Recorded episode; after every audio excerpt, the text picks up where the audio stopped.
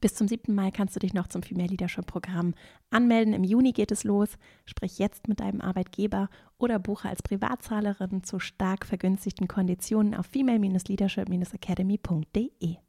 Es ist auch eine ganz konkrete Ermutigung. Let's do it. Also dann verändern wir was. Mhm. Und zwar jetzt. Jeder Einzelne, jeder Einzelne von uns ähm, kann das Arbeit und das, was wir eben 80 Prozent unserer Wachenzeit tun, durchaus nutzen sozusagen, um die Welt besser zu machen.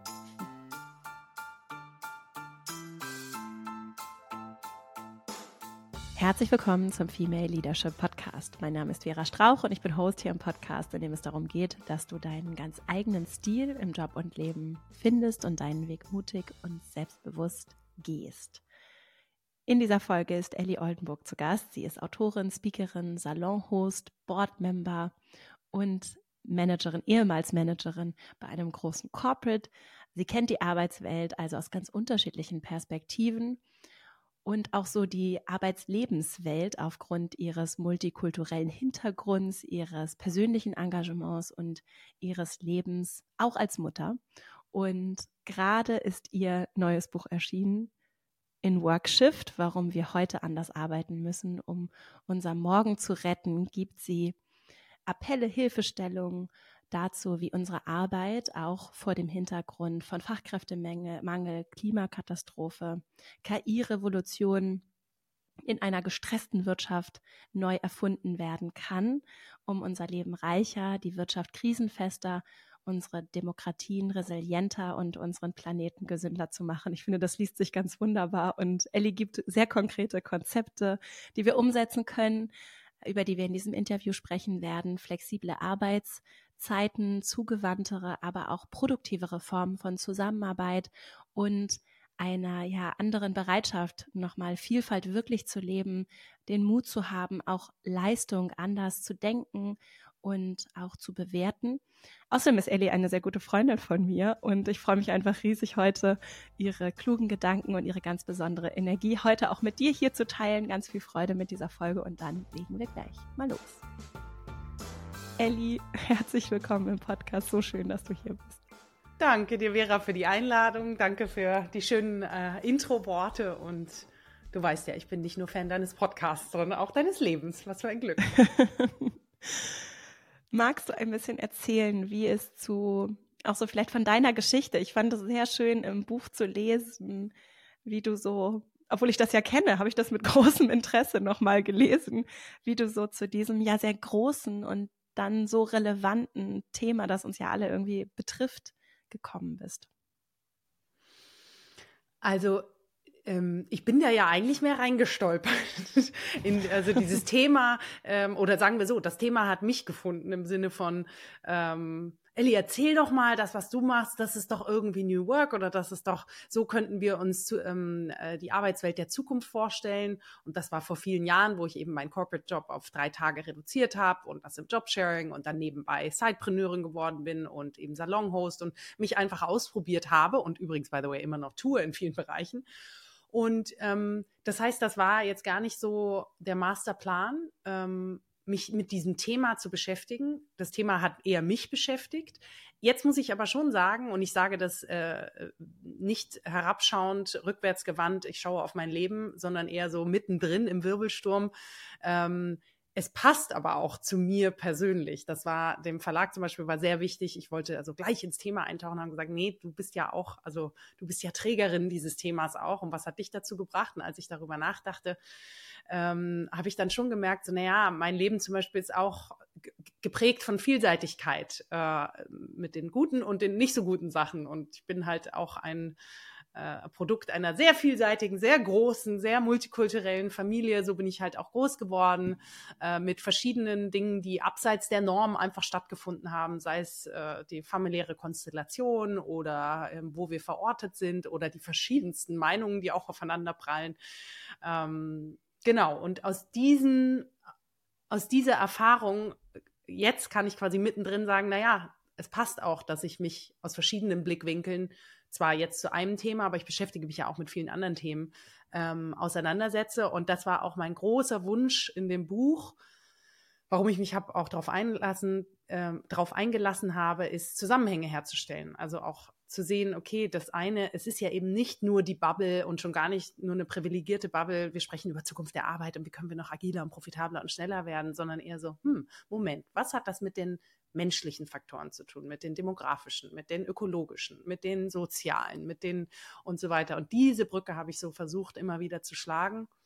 Ja, und ob es mir gelungen ist, weiß ich nicht. Bleibt, glaube ich, auch ein Prozess. Also das, äh, äh, das Buch darf sich, glaube ich, auch weiterentwickeln in den Gedanken. Du hast das Buch ja Workshift genannt. Was genau bedeutet das für dich und warum, so verstehe ich es, meinst du, dass mhm. wir das ja dringend auch brauchen? Mhm. Du bist nicht die Erste, die mich auf den Titel anspricht. Hätte ich gar nicht gedacht. ja, nee, ich hätte das nicht antizipiert. Ich habe ne, mir schon Gedanken gemacht, oh, was, auf was springen die Leute an? Aber dass der Titel, ähm, auch dieses Wort Workshift, das wird jetzt schon öfter äh, gefragt. Ähm, naja, ich habe äh, und ich habe, ich erzähle die Geschichte auch nochmal. Ehrlich gesagt ist das Wort entstanden in, im Austausch mit meiner amerikanischen Schwester, die in Texas lebt, die letzten äh, Sommer hier war und ich am, kurz vor Ende der, der Abgabe des Manuskripts war und ich verzweifelt bin in Anführungsstrichen an, den, an dem Namen und dachte, Gott, wie nennen wir das? Weil ich will auf keinen Fall irgendein Buzzword da drin haben und und ne und dann haben wir halt so gesprochen und dann sagte sie so, okay, what is it in a nutshell you want to say? Und ich gesagt, well, I think we need to shift the way how we work, why we work, with whom we work, how we structure work und so weiter. Und so, it's a shift, it's a work shift. Also es war so, es, es ist auch so geboren aus, ähm, aus einem Gespräch, was ich total schön finde. Und vor allem bin ich so, sofort drauf angesprungen, weil ich mir dachte, wunderbar, weil Workshift in der, in so eine schöne Doppelbedeutung hat, weil im Englischen bedeutet Shift, also Workshift bedeutet ähm, Schichtarbeit, mhm. also ein, mhm. eine Schicht, eine Arbeitsschicht, so rum, nicht Schichtarbeit, Arbeitsschicht vielleicht so. Und ähm, fand ich äh, das Wortspiel auch so schön. Und wir kennen vielleicht ja auch den Mindshift. Und ähm, also ich finde, dieses Wort Shift sagt ganz viel auf. Das, ähm, das hat so was Bewegendes irgendwie und nicht was ähm, Stehendes. So Arbeitswelt der Zukunft ist so, ah, das ist so weit weg, da muss ich hin, sondern eher so, nee, I'm shifting right now. Und ich, und das ist es vielleicht, wenn du, deine zweite Frage war ja, ne, warum wir das äh, brauchen. Ja, ich, weil wir alle Erwachsenen auf der ganzen Welt ähm, 80, 90 Prozent unserer wachen Zeit mit Arbeit, und zwar Erwerbsarbeit bringen, äh, verbringen. Und ich mir wünsche, dass wir das auch mehr als Hebel für Veränderungen und Verbesserungen in der Welt sehen.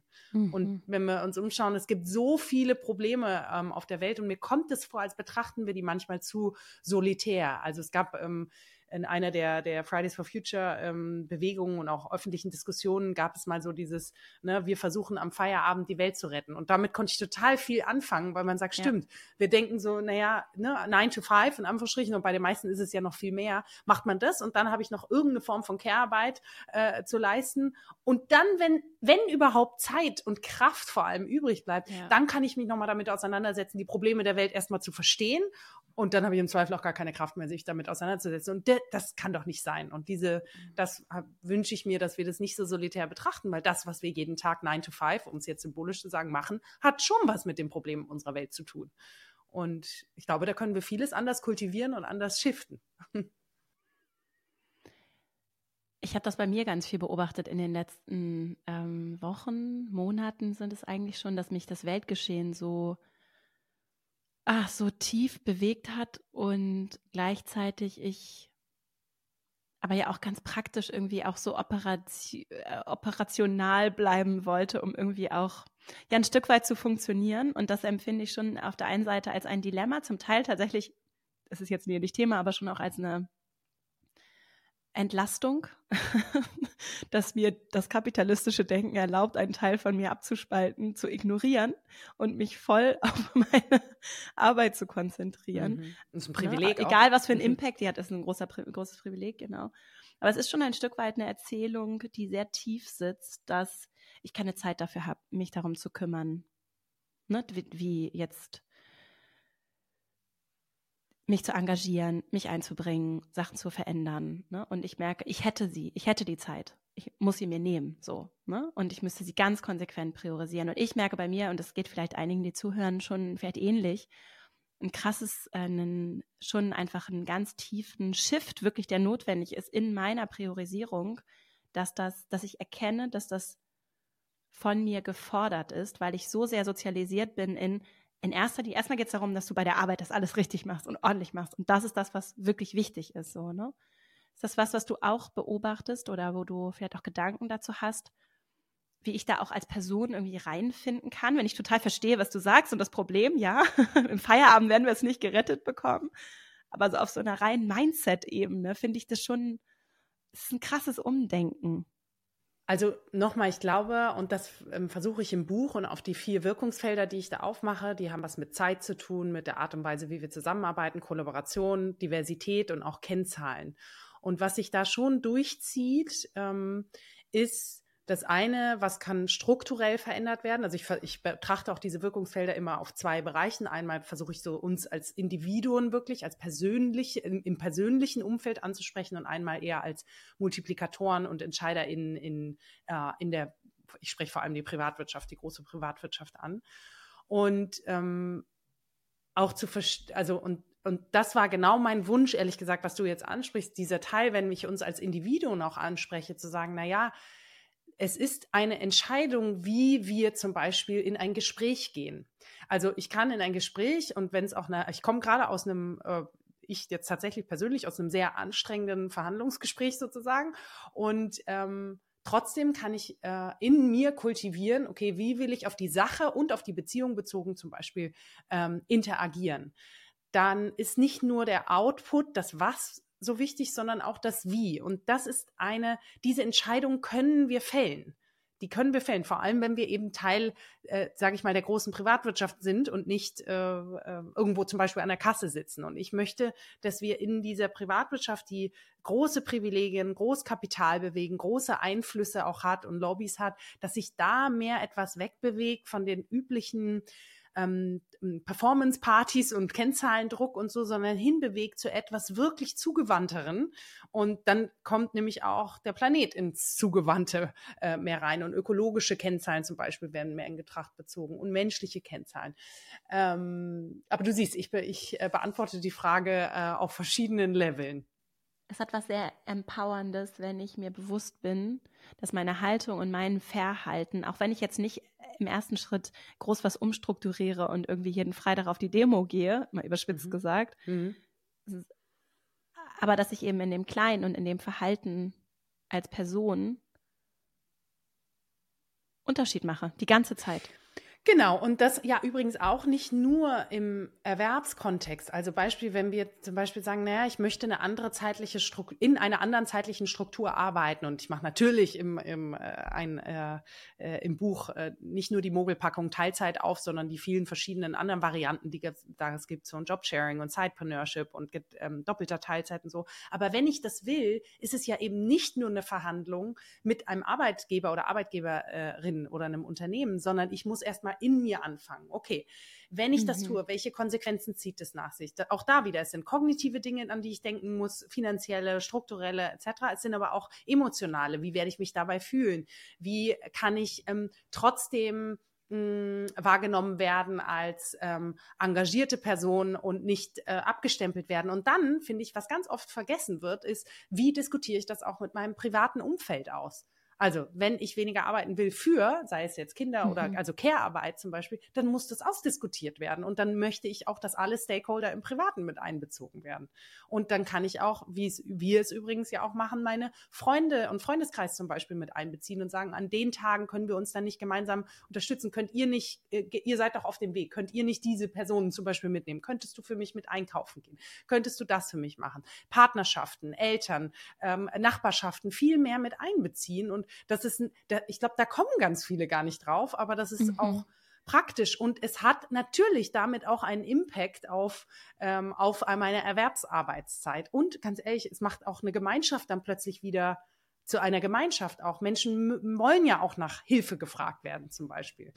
Ähm, wir lernen dadurch auch mehr, vielleicht eine innere Vielfalt auch zu leben, dass wir uns erinnern, naja, vielleicht ähm, strukturiere ich meine Zeit nicht nur um, um anderen gerecht zu werden, sondern vielleicht ist da auch zwei Stunden in der Woche, die ich brauche, damit ich zu meinem Seelenfrieden komme, indem ich mich mehr bewegt habe oder was Besseres gegessen habe oder länger geschlafen habe oder was auch immer. Also, ne, das, mhm. ähm, Und, und Bottomline, das ist mir, glaube ich, ganz wichtig und das ist auch, würde ich sagen, ein roter Faden, der sich durchzieht. Das ist kein, das liest sich sehr als ähm, Bubble und privilegierten Thema, aber das ist nicht. Es ist, unsere Welt hat so viele auch menschliche Downfalls und auch, äh, also wenn es eins zum Beispiel ist, was wir brauchen, ist Zusammenarbeit. Und wir tun uns so schwer in der Zusammenarbeit und KI wird es noch mehr unter Druck setzen, dass wir es gewöhnt sind, mehr in Silos zu arbeiten. Und ähm, wir, wenn wir uns angucken, was auf Social Media passiert, das ist eine Vereinzelkämpferung von allem. Es ist, wir sprechen über Personal Brands und Selbstdarstellung und sowas und so. Aber das brauchen wir doch gar nicht. Und, da, mhm. und diese Entscheidung können wir schon immer wieder treffen. Zu sagen, will ich das Spiel so mitspielen oder so mitspielen? Und, und unterm dicken Strich muss es stimmen, für jeden natürlich mhm. einzeln. Aber dieses bewusstere Umdenken, diesen Shift, den gibt es bei uns Individuen, würde ich sagen, aber auch eben in den Unternehmen ganz strukturell. Mhm. Und ich höre da so einen großen Punkt von Community raus. Also ich finde auch diese Vorstellung so schön. Wenn Kinder ins Spiel kommen, dann ist es ja häufig auch eine, es ist wie so ein Katalysator, was die Last angeht, die auf einmal noch on top gepackt wird und dann kollabiert es häufig oder es muss halt ganz krass nochmal häufig bei den Frauen dann umsortiert werden aber auch ohne Kind ist, ist da ja, äh, also befinden sich ja ganz viele Menschen in konstanten Zeitdilemmata oder in Spannungsverhältern, wenn es jetzt ja. um Zeit geht. Das ist ja die eine große, äh, das eine große Wirkungsfeld, das du beschreibst. Und dann ist wirklich der Gedanke von Gemeinschaft etwas wie so ein ungenutztes Potenzial, das da einfach liegt. Weil wir vielleicht auch hier und da diesen Kernfamilien, wir müssen das irgendwie alles zu zweit oder alleine machen aufsitzen oder vielleicht sie auch ein bisschen aufgedrängt bekommen. Und das finde ich sehr schön. Es hat so was Heilsames. Absolut. Und, und auch was Erweiterndes. Ja. Genau. Also man fühlt sich vielleicht gar nicht mehr so alleine und sagen, doch, ich kann schon um Hilfe fragen. Ich habe zum Beispiel hier auch in, in der Stadt, wo ich wohne, überhaupt keine äh, Großeltern oder irgendwas. Also ich habe kein familiäres Netzwerk, auf das ich zurückgreifen muss und dann wird man halt auch kreativer. So, und ja. äh, it takes a village to raise a child und ich würde auch sagen, it takes a village to nurture neighborship und äh, sowas. Also ähm, sich da auch die, die, die, die Muße irgendwie für zu nehmen, das zu sehen, es erstmal zu sehen überhaupt, dass die Zusammenhänge äh, bestehen. Und aus der strukturellen Sicht übrigens betrachtet, ne, von Unternehmen, die, ähm, ne, also bei der Zeitkomponente wird ja auch viel volkswirtschaftlich argumentiert, wir müssen mehr Bock auf Arbeit haben. Und ähm, auch da fehlen mir die Zusammenhänge. Es gibt ja einen Grund, es gibt mhm. Ursachen dafür, warum Menschen in der stillen Reserve versacken. Ich kann das gar nicht hören. Das hört sich nämlich auch nach äh, Militär an und so, mhm. ähm, so, so ist es, glaube ich, auch gemeint.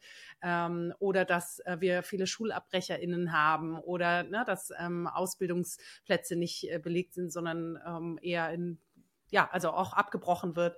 Und das hat Gründe und ich glaube, die liegen auch darin, dass wir da nicht dass wir Vielfalt nicht den Raum gegeben haben oder geben, dass ähm, wir einfach einen Arbeitsstandard, übrigens Bildungsstandard auch, der wie vor 100 Jahren ist. Und die Probleme, die wir haben, mhm. sind aber nicht wie vor 100 Jahren. Und deswegen dieses ähm, Wort flexible, dass wir überhaupt noch darüber sprechen, dass wir mhm. flexibel arbeiten müssen und das gesagt, ja, wir müssen, ne, wenn alle Frauen in der stillen Reserve, sage ich mal, eine Stunde mehr arbeiten würden, dann hätten wir mehr so und so viele Vollzeitjobs. Hä?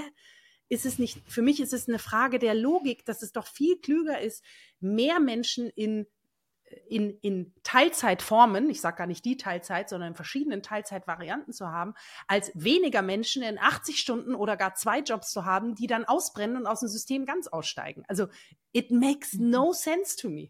Ähm, und äh, ja, ich, ich zitiere ja auch viele Menschen da drin, die das genauso sehen. Und meistens sind es übrigens eher die die aus der Volkswirtschaft auch kommen und Zukunftsforscher und so, die wirklich, die auch ganzheitlich auf Welt gucken, als eben nur mhm. Betrieb, Betrieb, Effizienz. Ähm, so. Und für Betrieb und Effizienz lohnt es sich auch, ganzheitlich auf Welt zu gucken. Ja, Vor allem in einer Welt, in der so viel verändert und sich so viel tut, mhm. dass das ja auch tatsächlich auch dieses innovative Denken eben nicht nur sich um Produkte und KundInnen und so dreht, sondern auch darum, wie finde ich Menschen, die hier gut arbeiten und Lust haben, hier zu arbeiten. Ja. Mm. Also es gibt Zeit, wenn wir uns jetzt diese vier Wirkungsfelder angucken. Wir haben gerade schon über Zeit gesprochen, wir haben auch Kollaboration gestriffen, du hast auch schon von Vielfalt gesprochen und dann ist das vierte Feld Kennzahlen. Magst du da nochmal so einen Überblick geben, so ein bisschen zur Einordnung? Ja, also Kennzahlen war das äh, in Anführungsstrichen schwierigste beziehungsweise damit auch interessanteste Kapitel für mich, weil da bin ich dann auch eben in die Volkswirtschaft so wieder ein bisschen eingetaucht. Ähm, Habe ich im Studium übrigens verflucht, I'm sorry. ähm, und ähm, naja, da ich muss dazu sagen, da wurde mir dann schon ganz viel auch nochmal klar, warum viele der Appelle, die, ob ich sie mache oder jemand anders, auch nicht wirklich funzen in der, in, in der Konsequenz, weil nun mal ähm, Unternehmen wissen vielleicht, dass sie innovationskräftiger sind, wenn sie ne, mehr flexible Arbeitsmodelle, wenn sie diversere Teams haben etc. Aber der Benefit ist auf die Langfristigkeit gesehen incentiviert werden sie aber auf die Kurzfristigkeit. Das ist einfach die, das ist die, hm, die logische Konsequenz aus unserem aktuellen Wirtschaftssystem. Und ich bin zum Beispiel keine Antikapitalistin. Ähm, ich glaube schon, dass ein gutes, äh, eine gute Systematik ist aber es wurde pervertiert in zu, in zu krasse Auswüchse. Und das lässt sich auch historisch, äh, das sage ich auch im Buch äh, oder äh, beweise ich sozusagen mit vielen anderen Quellen im Buch, dass sich das durchaus nachverfolgen lässt, dass ähm, diese Hyper- oder Perversion äh, von vielen, ähm, von vielen Bereichen in der Wirtschaft gar nicht mehr so unbedingt ne, der Wettbewerbsfähigkeit dienlich sind oder so, sondern dass es fast schon in eine Richtung Vetternwirtschaft geht. Also fast eigentlich mhm. noch eine ganz, ganz schlimme ähm, Systematik eigentlich hat.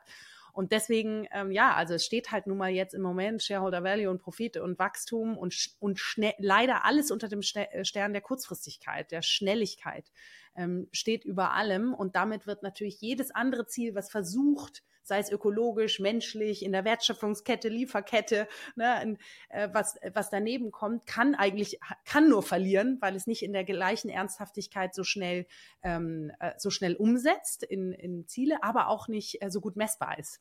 Sobald es menschelt, äh, sind alle, äh, wird es schwieriger, weil es subjektiver wird, weil die Objektivität nicht mehr so gut da ist in der Vergleichbarkeit.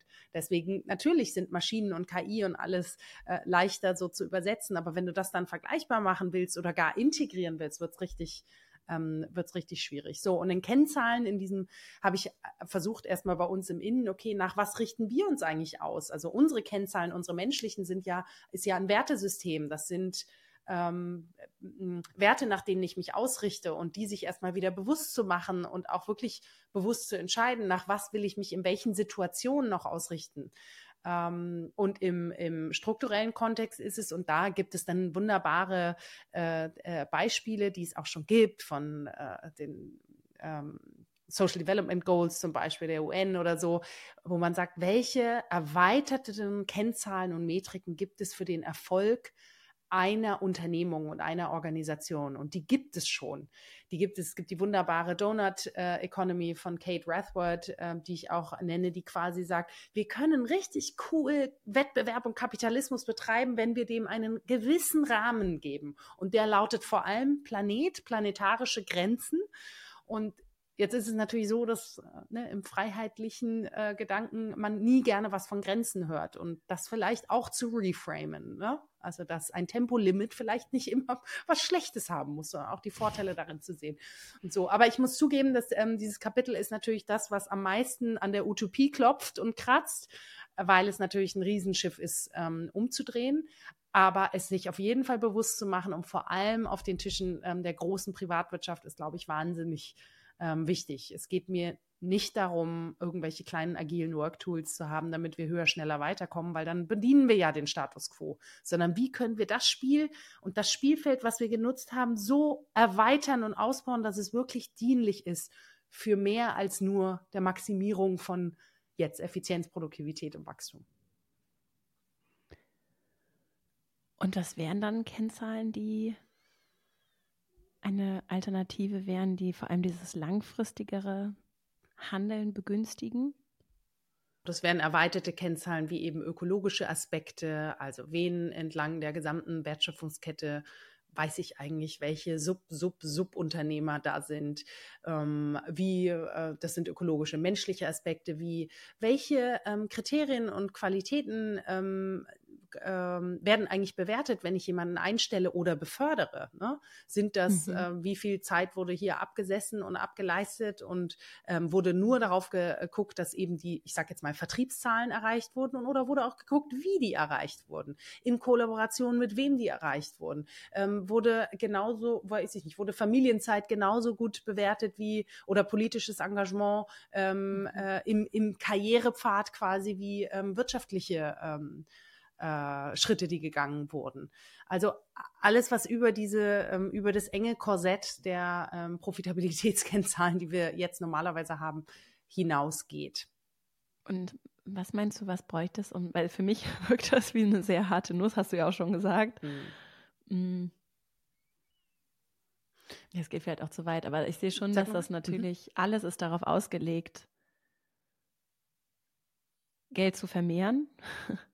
Und dann kommen andere Indikatoren, die natürlich, von denen wir alle subjektiv wissen, die sind total wichtig.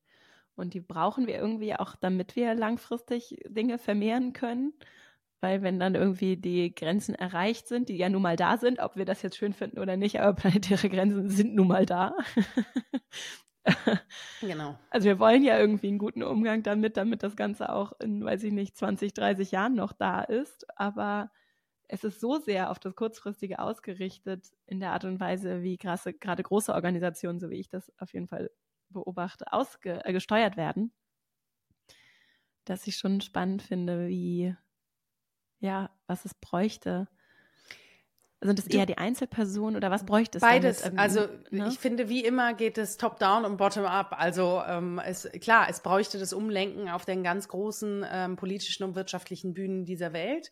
Aber ich glaube, gleichzeitig geht es nicht ohne jeden Einzelne und Einzelne Einzelnen, excuse me, von uns, ähm, die auch sagen, Moment, ich möchte mich aber auch nach was anderem ausrichten. Also ich verlange mhm. das auch, ne? Also auch das ist, ähm, fehlt mir zum Beispiel auch manchmal in diesen ganzen äh, äh, Diskussionen, dass viele wollen was anderes. Dann wird auch von oben gesagt, na ja, wir, wir wollen auch in eine andere Richtung. Aber so wirklich ähm, nachhalt, also nachhalten, nicht nur nachhaltig, sondern ist auch mhm. nachzuhalten in der Forderung von unten sozusagen, also bottom up, wird da, wir werden dann müde davon. So, nö, die haben jetzt zweimal Nein gesagt, deswegen frage ich jetzt besser nicht nochmal nach oder so. so. Warum nicht? Mhm. Doch, we mhm. can dranbleiben. Das ist wichtig. Wir müssen, ne, wir müssen, also wenn wir unsere menschlichen Qualitäten da äh, schulen wollen, dann ist es jetzt dranbleiben, äh, raise your voice, ähm, auch immer wieder die unbequemen Fragen zu stellen. Dein wunderbares Buch Unbequem hat, hat mich auch äh, immer wieder dazu ähm, äh, bestärkt.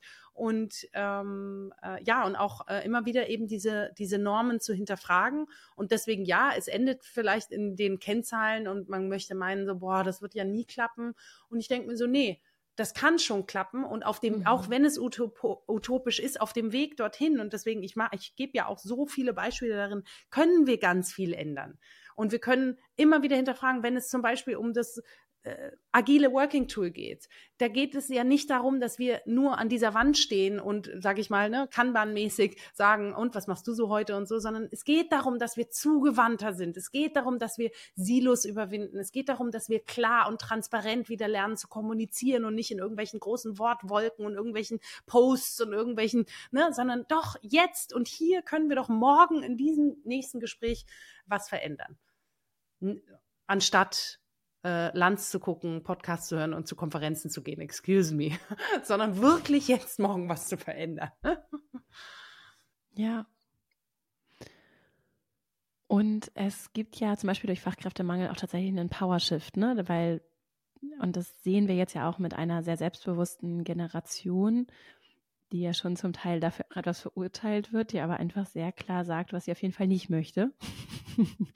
und dadurch, dass diese Fachkräfte gebraucht werden, auch Einfluss hat. Ne? Und das ist ja schon so ein bisschen auch wie, so funktioniert ja Demokratie am Ende auch. Ne? Also die Bottom-up, die Menschen, die sehr klar wissen, was sie wollen und wo sie vielleicht auch nicht bereit sind, zum Beispiel zu arbeiten, weil es für sie und ihre Werte, Vorstellungen zum Beispiel nicht passt oder das, was sie sich für ihre Zeit und Lebensarbeitszeit so vorstellen das ist schon, glaube ich, oder das sehe ich schon was, als was das mir Hoffnung macht, verbunden dann eben mit einzelnen Personen, die vielleicht auch im System dann an machtvollen Stellen bewusst Dinge anders machen. Da gibt es ja auch Beispiele, du zitierst ja auch den DM-Gründer, ne, der ja auch sehr bewusst Dinge anders gemacht hat. Absolut. Und dabei und der, sehr erfolgreich tatsächlich auch im System absolut. ist. Ne? Und der aber auch immer wieder erkannte, und das ist auch das Zitat, das ich nutze, dass man ähm, sich auf den Lorbeeren, also da, dass wenn man mal erfolgreich geworden ist, sich nicht darauf ausruhen darf, wie man erfolgreich geworden ist. Ja. Also ne, so nur weil wir es vor zehn Jahren und vor hundert Jahren so gemacht haben, heißt es nicht, dass wir es so weitermachen müssen. Und sowas feiere ich natürlich immer total und denke, stimmt, genau so ist es. Und deswegen lasst uns lieber hinter die Fassade gucken, als andauernd die Fassade zu bedienen.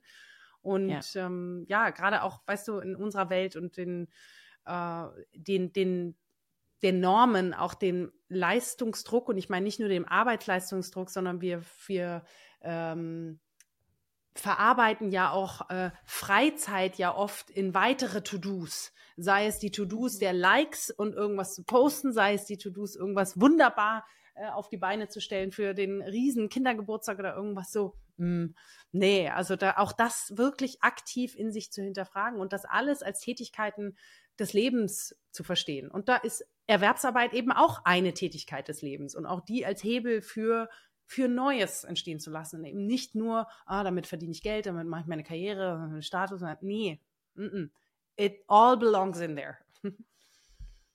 Du beschreibst ja vor allem so die großen wirtschaftsstarken, einflussreichen Organisationen oder ich, auch ganz konkret Unternehmen als einen Hebel für Veränderungen, die auch jetzt gefragt sind. Kann, können wir da noch ein bisschen reingehen, wie das so aussehen könnte und was vor allem auch MitarbeiterInnen in solchen Organisationen tun könnten? Also für mich ist äh, gerade die Privatwirtschaft und vor allem die großen Unternehmen in der Privatwirtschaft, da meine ich auch die, die vor allem global, also wirklich groß agieren, die, in die ich in die letzten Jahre ganz, ganz viel mit denen ich arbeiten konnte, ähm, auch, also nicht nur in meinem Corporate Job, sondern auch in meinen vielen Beratungstätigkeiten, eben die, die drehen die großen Räder. Also, und damit meine ich eben großer Kapital, viele ähm, Mitarbeiterzahlen, ähm, viele äh, Lobbys, ne? Also da, da ist, da ist richtig viel Macht und dann darf man nicht vergessen, auch wenn all das nicht wäre, sie sind auch dadurch, dass sie so viele Mitarbeiter haben, auch ein, ein äh, Spiegel der Gesellschaft. Also dadurch ähm, ist irgendwie per se schon ähm, ein großes Spielfeld da und was jeder Einzelne machen könnte, also wie gesagt, ich beschreibe ja im, im, Buch immer, was wir so als Individuen in diesen Strukturen machen können und wie wir äh, als EntscheiderInnen äh, meiner Ansicht nach was verändern können. Und ja, ich sehe halt ja, die, die, die vier Hebel, dass man eben seine Zeit anders strukturieren kann. Ich appelliere zum Beispiel ein bisschen gerade an Menschen, die in diesen Strukturen übrigens arbeiten, verdienen auch meistens ganz gut. Und ich finde, gerade wenn es um Entscheidungssituationen, äh, äh, Positionen geht, ähm, sollte es eine Vollzeitscham geben. Warum? Nicht, weil, um sich einen lauen Lenz zu machen, sondern eher, weil das Menschen sind, die genug verdienen und eigentlich sollten die sich, und damit spreche ich auch uns an, Vera, und ich, ich hoffe, ich versuche es seit Jahren selber zu praktizieren, sich auch wirklich einsetzen mit ehrenamtlichem Engagement. Das fehlt mir viel zu sehr in dieser, in diesem Bereich. Und ich weiß durch äh, die Vorarbeit, die ich auch öfter ähm, zitiere darin, durch ähm, Theresa Bücker, die die Zahlen da sehr sauber aufgearbeitet hat. Es sind nämlich ähm, gerade die Menschen, Menschen, die sich leisten können, in Teilzeit zu arbeiten, arbeiten gar nicht in Teilzeit, sondern sourcen mhm. lieber aus, um eben mhm. äh, Karriere zu machen und, ähm, und all das. Das ist auf der einen Seite sehr schön, auf der anderen Seite, und das hat für mich, ist kein Gender-Thema, ähm, äh, hat das was auch irgendwie perverses, weil ich mir denke, so Moment mal, gerade die sollten sich doch engagieren oder wir sollten uns doch engagieren. Und ähm, um Demokratie zu verstehen, um sie zu gestalten, um die Möglichkeiten anderen, um viel mehr anderen auch die Türen da aufzumachen. Auch die Art und Weise, wie wir eben zusammenarbeiten, wie sehr wir uns zum Beispiel auf Machtspiele einlassen. Das ist eine aktive Entscheidung, die wir treffen können. Die gibt es. Es gibt die verfilzten Strukturen, es gibt viele Machtspiele. Wie sehr wir uns darauf einlassen, ist aber in jedem individuellen quasi ähm, Entscheidungsspektrum. Ähm, wie klar und sauber und transparent wir kommunizieren miteinander. Natürlich helfen da zum Beispiel auch agile viele Work-Tools, aber eben nicht nur, um uns um uns effizienter zu machen, sondern auch eben ähm, klarer zu kommunizieren, wie wir unsere emotionale Intelligenz fördern durch ne, die, den achtsamen, achtsameren Umgang mit unseren eigenen ähm, Ressourcen auch und den Ressourcen auch einer Familie. Also man darf ja, ne, man kann ja auch mal spüren, was braucht eigentlich meine Familie gerade, braucht die mich vielleicht auch mal ausgeschlafen, ne? Mal wieder. Ähm, wenn es um Vielfalt geht. Natürlich ist äh, Vielfalt ein Riesenhebel ähm, für äh, mehr Erfolg in, äh, in den Unternehmen. Vielfältige Teams äh, führen zu mehr Innovationskraft, zu besseren Ideen. Ich denke aber auch, dass die innere Diversität, das sage ich ja auch schon seit Jahren, ähm, dass wir auch das in uns kultivieren können. Ne? Wie vielfältig bin ich denn lasse ich mhm. auch mein, mein Ich quasi zum Ausdruck kommen. Und wenn ich das nicht, vielleicht nicht im Job machen kann, wo könnte ich es denn noch? Und dann sind wir nämlich mhm. schnell wieder bei gesellschaftsrelevanten Themen. Wo könnte ich mich denn noch einbringen? Wo könnte ich ähm, eben ein, ein Talent, was vielleicht völlig verkümmert, äh, zu, äh, zum Ausdruck bringen? Ähm, und sei es nur in Anführungsstrichen äh, in meiner Beziehung und meinen Kindern gegenüber, weil Beziehungen sind auch meistens werden oder sehr, sehr oft werden die, fallen die hinten runter in der Zeitrechnung. Ja, und das ist natürlich ein, ein großes Thema, das sich durch, und deswegen ja aber auch so mächtig, ne? Und das eben so viel Ich, wir, Individuum, System und große Ansatzpunkte liefert, was ja, was ich finde, was total hoffnungsgebend ist. Also es ist ja eine positive Botschaft. Und was ich schon auch toll finde, weil es den Leuten, die, die hier zuhören, total zuzutrauen ist, denn das sind ja nicht die Menschen, die Komplexität ausblenden, sondern das, was ich erlebe, sind vor allem Menschen, die Fragen haben, weil sie konfrontiert werden mit einer Realität, die Komplexität ausblendet und von ihnen als Menschen in Organisationen, als Arbeitskräfte erwartet, dass sie eben nicht komplex sind, dass sie keine kranken Kinder haben, selbst nicht krank werden, keine persönlichen äh, Ziele vielleicht auch haben, die durchaus mit dem Job kollidieren können, dass sie keine Ehrenämter haben und so weiter. Oder wenn dann alles brutal runter priorisieren. Ne? Oder auch Leute, die im Job beobachten, dass vielleicht auch fahrlässig Komplexität reduziert wird, weil es einfach besser ins Schema passt, weil es einfacher ist, weil wir uns in diesen Silos bewegen. Weil die Kennzahlen darauf abspielen. Ja, mhm. ja, ja. Und das, wie wir uns dann eben optimieren und organisieren, um eben darauf dann hinzuarbeiten, was, was gemessen wird und was auch messbar ist. Und die Sachen, die, wie du es auch vorhin gesagt hast, die halt nicht messbar sind, fallen halt hinten runter. Und das ist das, was ich in vielen Gesprächen mit Menschen beobachte und bei, von mir selber auch kenne, dieser Frust, den das auslöst, wenn ich sehe, dass Dinge anders auch besser laufen könnten und ich nicht weiterkomme in der Organisation zum Beispiel. Und dann finde ich es auf der einen Seite als Botschaft einfach schön und zu sehen, da gibt es viele Wirkhebel, da lässt sich was machen, da kann ich was in, als Individuum machen, aber ich bin vielleicht auch, und hier hören ja auch viele Leute zu, in, nicht nur als Individuum da, sondern auch als Entscheiderin und dass du diese Ebenen aufmachst, finde ich total wichtig, zu sagen, ich wirke eben auch auf dieser Ebene und da habe ich nochmal andere Möglichkeiten als jemand, der nicht in dieser Position ist und damit auch eine andere Verantwortung. Darum geht es ja hier dann an vielen Stellen. Wie gehe ich mit der gut um? Und, und ich habe eben, und ich, ich komme dann ganz häufig zu dem Punkt, über den wir noch nicht so viel gesprochen haben, den du, äh, den, das Wirkfeld von Kollaboration, äh, weil ich mir, weil ich, wenn ich jetzt auf diesen Punkt von Ohnmacht zurückkomme, ne, ich beobachte, was alles schief läuft und ich weiß eigentlich, okay, wir bräuchten andere Kennzeichen oder wir müssten es anders machen oder warum können hier nicht alle in Teilzeit arbeiten? Was ist hier los? so. Hm. Würdest du sagen, dass da in der Art und Weise, wie wir dann, und du hast es schon beantwortet, aber ich würde da gerne noch ein bisschen tiefer reingehen.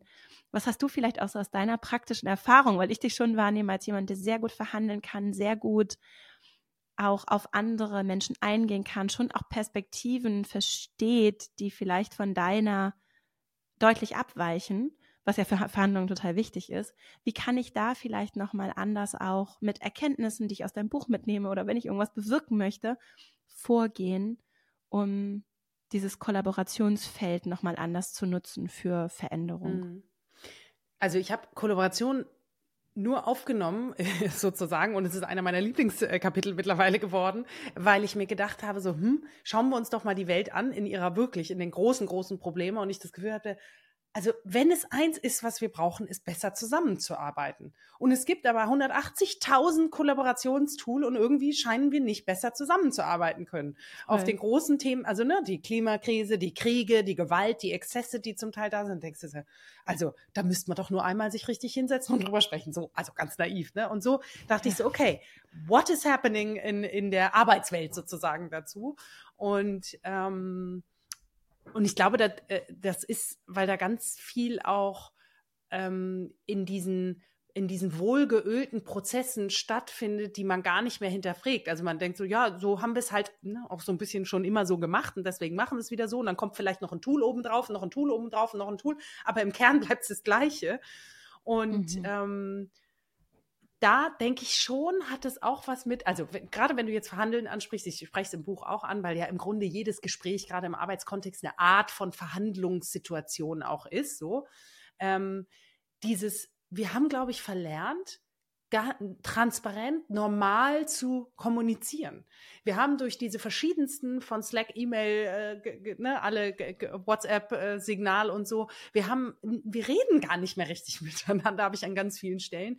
Es gibt die Zahlen liegen auf der Hand, dass wir wie viele Millionen von Meetings, die unnütz sind, die habe ich auch im Buch mhm. drin, ähm, die kosten ja Unternehmen auch ganz viel. Also es ist durchaus eine, ein großer wirtschaftlicher Hebel zu, für mehr Produktivität, wenn wir besser zusammenarbeiten. Und dieses Zusammenarbeiten, jetzt immer wieder beim Thema Mensch, und auch irgendwann mit dem Thema KI natürlich. Das hat ja auch was mit Interagieren zu tun, äh, weil nämlich die Silos durch mehr Spezialisierung auch steigen werden. Und diese Brücke mehr zu schlagen, liegt auch daran, wie reden wir eigentlich miteinander? Schaffen wir es wirklich einfach mal miteinander zu sprechen? Nicht nur in großen E-Mails und in großen Wortwolken und in großen Beschreibungen von Dingen, sondern so ganz konkret ganz Transparenz. Das habe ich sehr stark im Jobsharing lernen müssen, sozusagen auch, mhm. weil da wirst du plötzlich ja, du hast wie eine externe Festplatte, also du hast so ein doppeltes Gehirn und, und vier Hände und da muss ja die zwei andere Set an Händen und Augen und Gehirn müssen wissen, was der, was der oder die gemacht hat, damit wir aus einem Horn blasen können, sozusagen.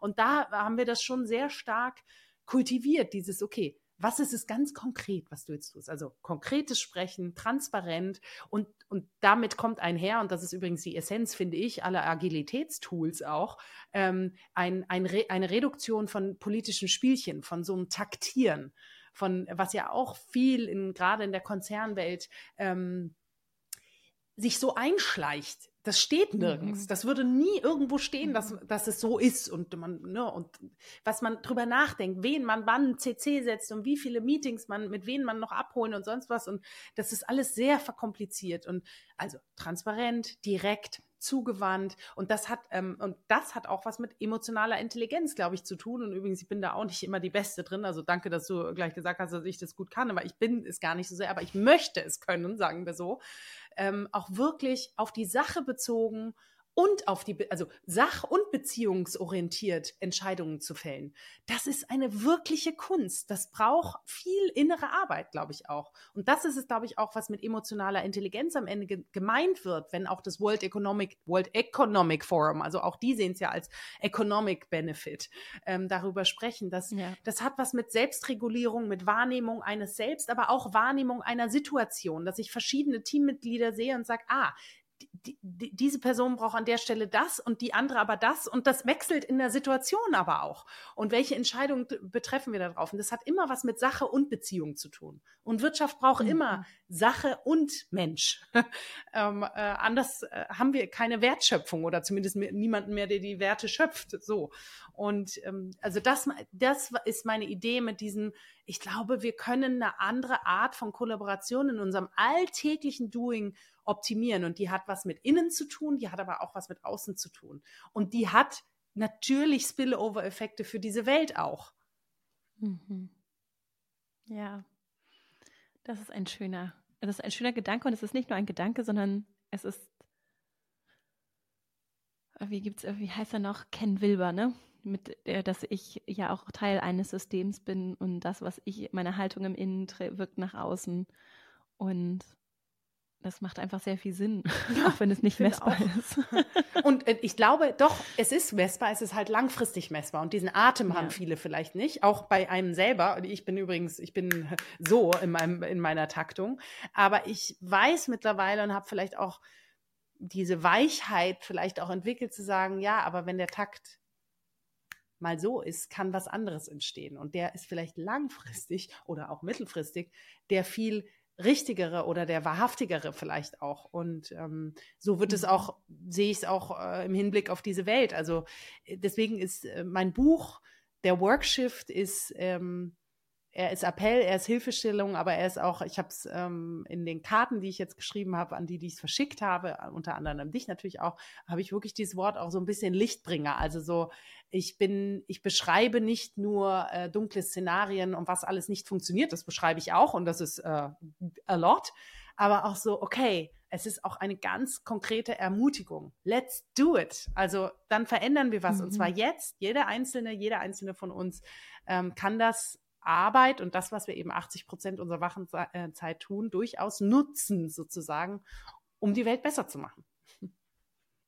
Und es ist eben ein Thema, das ich, wenn ich, ich beobachte ja viel so aktivistische Arbeit und finde das auch spannend und sehe so diese Bedeutung auch in einer Demokratie von auch Gedanken, die auch erstmal vielleicht sehr unbequem sind. Also wenn ich so von so aktivistischen Vordenkerinnen komme, die erstmal unbequem sind, die aber total wichtig sind und die aufrütteln und die dann dabei helfen, dass ein Diskurs vielleicht nochmal anders möglich wird.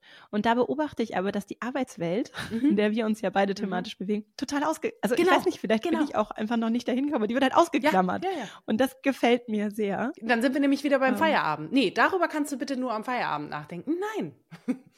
Ja. Und ja. übrigens, ich finde das, äh, äh, und mittlerweile vor ein paar Jahren war mir das noch quasi unangenehm oder peinlich, aber ich finde es auch, das mag eine naive Sicht sein, aber wir brauchen auch da ein bisschen mehr äh, Leichtigkeit ja. und in Anführungsstrichen nicht Naivität, sondern auch Einfachheit. Also, ne, das ist ja. natürlich, wir sind alle viel mit Arbeit beschäftigt, ist es mir klar, und keiner möchte irgendwie ein Schlaraffenland und äh, überhaupt keine Erwerbsarbeit nachgehen. Wir haben, ich weiß ganz genau, was äh, die Wirtschaft leistet und wie wichtig die ist, auch für Wohlstand. Ich frage mich aber, wollen wir die nicht gesamtheitlicher nachdenken, entlang der ganzen Lieferkette? Wollen wir die nicht ähm, den, Pla den Planet mit einbeziehen? Wollen wir nicht? Und diese Fragen mögen naiv klingen, aber sie sind wichtig. Sie sind wichtig. Ja. Ja, vor allem, weil sie eben strukturell oder in der Erzählung große Nutznießer des Systems von Verantwortung, die sie aber eigentlich haben, entlasten. Mhm. Weil es nämlich dann heißt, so nach dem Motto, ja, der Aktivismus, das müsst ihr schön als Bürgerin in eurer Freizeit genau. machen, bitte. Mal überspitzt gesagt, ja, ja. Ne? oder die, äh, ich würde es jetzt gar nicht Aktivismus nennen, sondern die demokratische Arbeit, das, was das, ähm, das nicht nur das Instandhalten, sondern das Weiterentwickeln dessen, was wir hier haben, was ja eine hohe Errungenschaft ist, das pflegt, du sprichst ja auch viel über diese Sor Fürsorge oder diese Care, Care ist ein schönes Wort dafür, ne, die ist ja eine Aufgabe, die wir alle haben, nicht nur als Einzelpersonen und BürgerInnen, sondern auch als EntscheiderInnen in unseren Funktionen und damit eben auch Institutionen. Und das finde ich ist ein total wichtiger Knackpunkt, der gar nicht häufig genug gemacht werden kann, da hinzugucken. Und das ist ja auch, das sind ja auch Forderungen, zum Beispiel der Klimabewegung, zu sagen, okay, die Einzelperson, das macht einen Unterschied, was du tust und ob du fliegst und KonsumentInnenverhalten. Aber am Ende, wenn die Wirtschaft nicht mitgeht, dann es ist einfach so ein großer Hebel. Ne? Und ja. Und da, da verändert sich, glaube ich, was, um zu diesem Optimismus zurückzukommen, was ich, wo ich sehe, so langsam kommt da auch was an und Organisationen bemühen sich auf jeden Fall in ihrer PR-Arbeit schon, dieses Thema nicht auszuklammern. Ja. So, ne? ja, ja, ja. Aber es soll eben nicht bei PR äh, und ähm, Flaggen sozusagen bleiben, sondern genau. Äh, genau. Und, äh, und deswegen ist es auch ein Systemfehler, dass ganz viele ähm, zu erschöpft sind, sich mit was anderem auseinanderzusetzen. Es ist kein Zufall, dass in China die 996 äh, äh, Work Ethic ist, also neun, äh, neun bis neun, sechs Tage die Woche zu arbeiten. Und äh, in China herrscht keine Demokratie. Natürlich nicht. Keiner hat dafür Zeit mehr, darüber nachzudenken, sich äh, darüber Gedanken zu machen, Dinge mhm. zu hinterfragen, sich zu engagieren und so weiter. Also das ist ja, ähm, und äh, ich war schon in China und fand es äh, großartig und ich finde es auch interessant, dass andere Systeme äh, funktionieren, aber auf einer rein wirtschaftlichen Ebene same, same, but different. Also wirklich. Und, ähm, mhm. äh, und das, also das, dieser Vergleich hat mir nochmal so aufgezeigt, so ja, es ist halt, ähm, irgendjemand hat mal gesagt, im Kapitalismus ist die Erschöpfung der Frau ähm, System sozusagen, ist sich so gedacht. Und ich, ich würde es gar ja. nicht nur auf Frauen beziehen. Es ist, alle sind in irgendeiner Form erschöpft.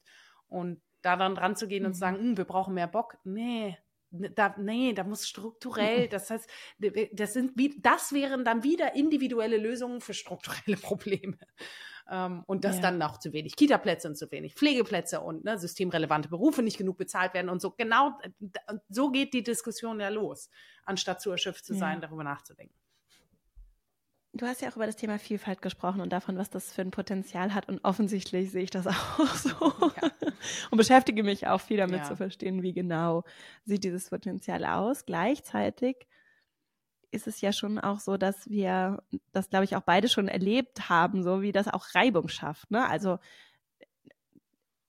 das, was außen, aber auch innen, ne? wenn ich komplett anders bin als die anderen Leute, die da mit mir zusammenarbeiten, das ist einfach auch anstrengend. Und jetzt frage ich mich, du auch gerade, weil du diese Erfahrung hast, du hast ja viele Jahre im Jobshare auch gearbeitet, richtig eng kollaboriert, viel gelernt, aber auch dich mit äh, DEI ja viel beschäftigt, ne?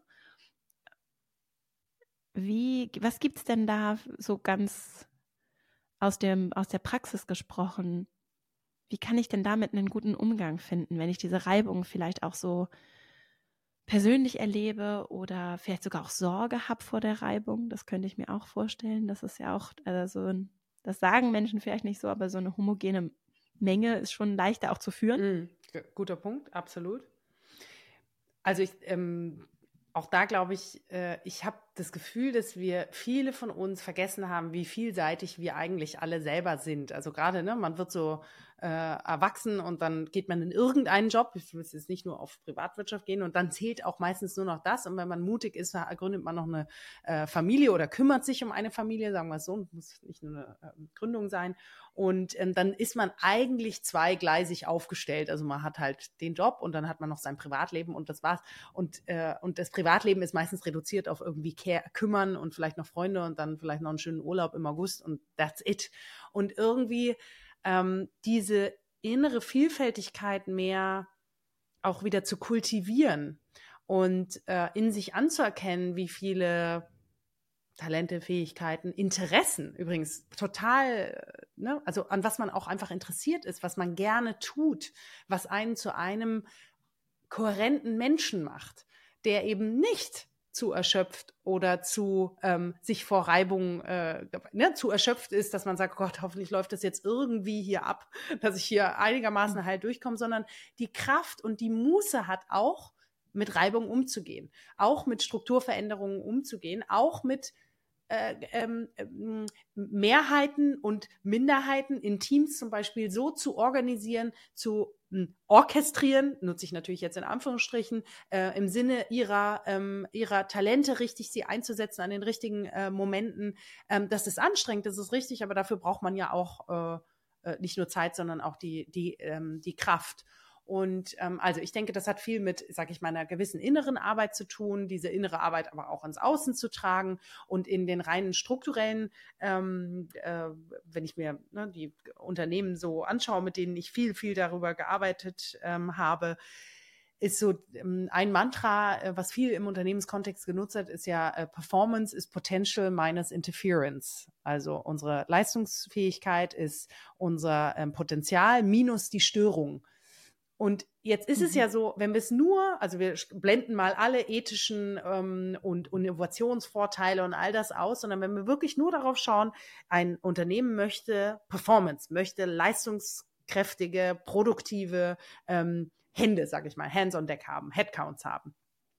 Jetzt müssen wir natürlich schon dafür sorgen, dass die Störungen so minimal wie möglich gehalten haben. Und es ist natürlich für Menschen explizit oder implizit eine Störung, wenn man entweder einer, ähm, wenn man quasi sich anpassen muss die ganze Zeit, um einer Mehrheit in irgendeiner Form ähm, äh, anzugehören. Mhm. Und das erstmal anzuerkennen, ist ganz, ganz, ganz viel wert zu sagen, das stimmt. Mhm. Sobald hier Mehrheit und Minderheiten Spielchen losgehen, dann ist, ist eine Störung und damit auch ein, ein Leistungspotenzial gedrückt. Übrigens mhm. meistens von der, die in der Minderheit sind, die sowieso schon Schwierigkeiten haben, mhm. ähm, ähm, laut genug zu sein oder visibel genug zu sein oder ne, zu beweisen, ähm, dass sie gut sind, müssen sich auch noch anstrengen und Energie darauf verwenden, ähm, äh, anzupassen ähm, oder der Mehrheit anzupassen. Und das erstmal anzuerkennen, ist, glaube ich, eins, weil dieses Anerkennen ähm, nimmt vielleicht Unternehmen so ein bisschen auch äh, diesen Tokenism oder diesen, äh, diese, diese schnelle mhm. Lösung, also ne, wir haben jetzt schnell mal einen Blogbeitrag mhm. für